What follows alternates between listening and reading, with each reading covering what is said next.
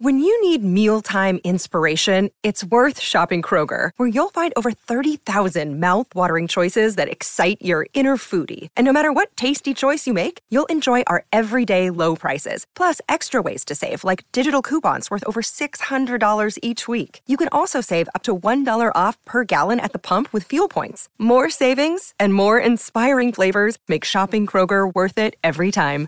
Kroger, fresh for everyone. Fuel restrictions apply. Estás en un avión que se dirige a una importante convención astronómica cuando ves una figura grande fuera de tu ventana que eclipsa el sol. Escupes tu café y todos en el avión miran afuera en estado de shock. Entonces notas que tiene anillos como Saturno. Se suponía que ibas a volar a Japón, pero estás obligado a aterrizar en California. Tan pronto como aterrizas, miras hacia el cielo y ves más estructuras gigantes parecidas a planetas flotando en el cielo.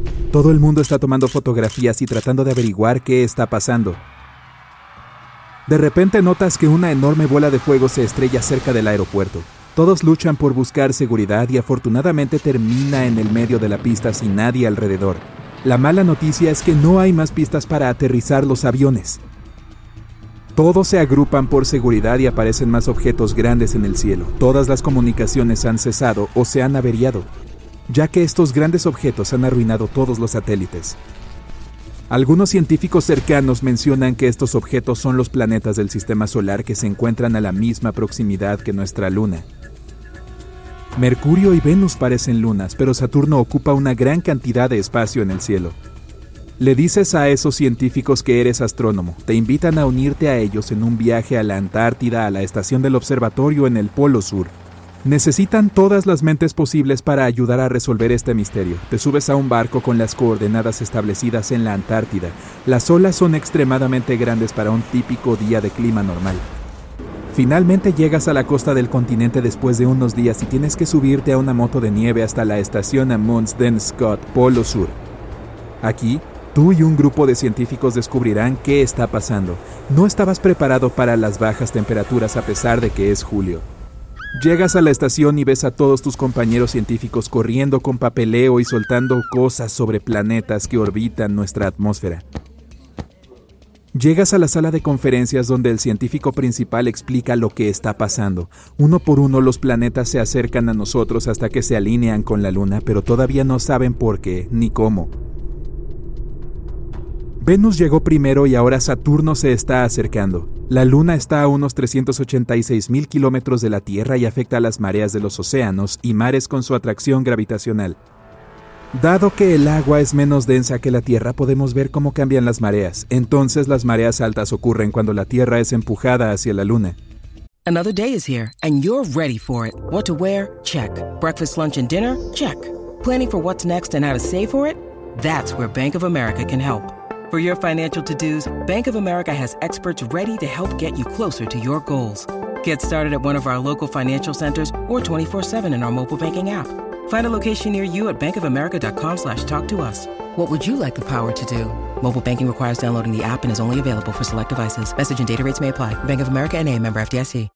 Y dado que los otros planetas se están acercando a la Tierra, la atracción gravitacional está cambiando erráticamente. En un par de horas Saturno estará a la misma distancia que nuestra Luna. Te diriges al gran telescopio y observas los planetas. Ningún avión ni helicóptero volará correctamente ni tendrá la tecnología de radar adecuada. Sigues observando y notas que Marte se acerca a la Tierra. Recibes noticias de que los maremotos están aumentando ahora y algunas naciones insulares incluso se están perdiendo. Menos mal que fueron evacuados de antemano. Con Marte acercándose, notas que Neptuno también se está acercando. Puedes sentir la gravedad en la Tierra fluctuando con cada paso que das. Reportas tus hallazgos al científico principal y la única forma de sobrevivir es construir rápidamente búnkeres lejos de océanos y mares que puedan albergar a muchas personas antes de que los otros planetas se acerquen. Un equipo de ingenieros llega y comienza a construir. Oleada tras oleada de supervivientes llega y se instala en los búnkeres prácticamente construidos de la noche a la mañana. Con cada hora más planetas se acercan. Marte y Neptuno ya se han asentado con Mercurio, Venus y Saturno. Plutón y Urano ahora son visibles a simple vista y se dirigen hacia la Tierra. La atracción gravitacional se está saliendo completamente de las manos. La nieve del desierto antártico permanece flotando durante varios segundos cada vez que alguien camina sobre ella. Puede saltar mucho más alto. Ahora es de noche, pero el cielo no está tan oscuro como de costumbre. Los planetas están reflejando mucha más luz solar que nuestra luna. Ahora apenas es visible. Con más observaciones, notas cometas y meteoritos volando muy cerca de nuestra atmósfera. Algunos incluso se están estrellando en Marte y Neptuno. Todos pueden verlo desde la Tierra. Otros desechos espaciales también llegan a la atmósfera terrestre, pero notas algo extraño. Los planetas ahora orbitan alrededor de Saturno. Verificas tus cálculos y descubres que las posiciones de los planetas ahora están alineadas con la órbita de Saturno. Eso es porque tiene la masa más grande entre todos los planetas. Los anillos de Saturno están formados por partículas de hielo, algunas tan grandes como un autobús y otras tan pequeñas como guijarros, pero todas se estrellan e interfieren con los otros planetas. Nadie puede sentir el cambio de órbita al principio, pero luego puedes empezar a sentirlo. Con esto sucediendo es probable que ocurran terremotos y erupciones de volcanes. Es por eso que todos, incluido tú mismo, empacan y se preparan para huir. La Antártida tiene decenas de volcanes escondidos bajo el hielo helado. Algunos son subterráneos, mientras que otros están justo encima. La atracción gravitacional de Saturno es mucho más fuerte que la atracción gravitacional de la Tierra sobre la Luna. Esto hará que el núcleo interno reaccione mucho más y ponga en marcha esos terremotos y erupciones volcánicas. Todos se empacan muy rápido y se dirigen a los helicópteros para volar a Sudáfrica. Estos helicópteros fueron diseñados para tener un rumbo directo sin la necesidad de radares para guiarlos. Llegas a Sudáfrica que está prácticamente cubierta de agua. El helicóptero te acerca al centro y luego viajas al desierto del Sahara. La superficie lisa sin nada alrededor será la mejor opción de seguridad, pero miras hacia el cielo y ves que otro planeta se acerca es Júpiter, el planeta más grande de nuestro sistema solar. Si la Tierra fuera del tamaño de una uva, entonces Júpiter sería del tamaño de una pelota de baloncesto y se acerca rápidamente. Muchos de los otros planetas le dan paso automáticamente, incluido Saturno. Estás en la carretera rumbo al Sahara, aunque tardarás días en llegar en auto. El cielo está oscuro durante el día ya que la mayoría de los planetas bloquean el Sol.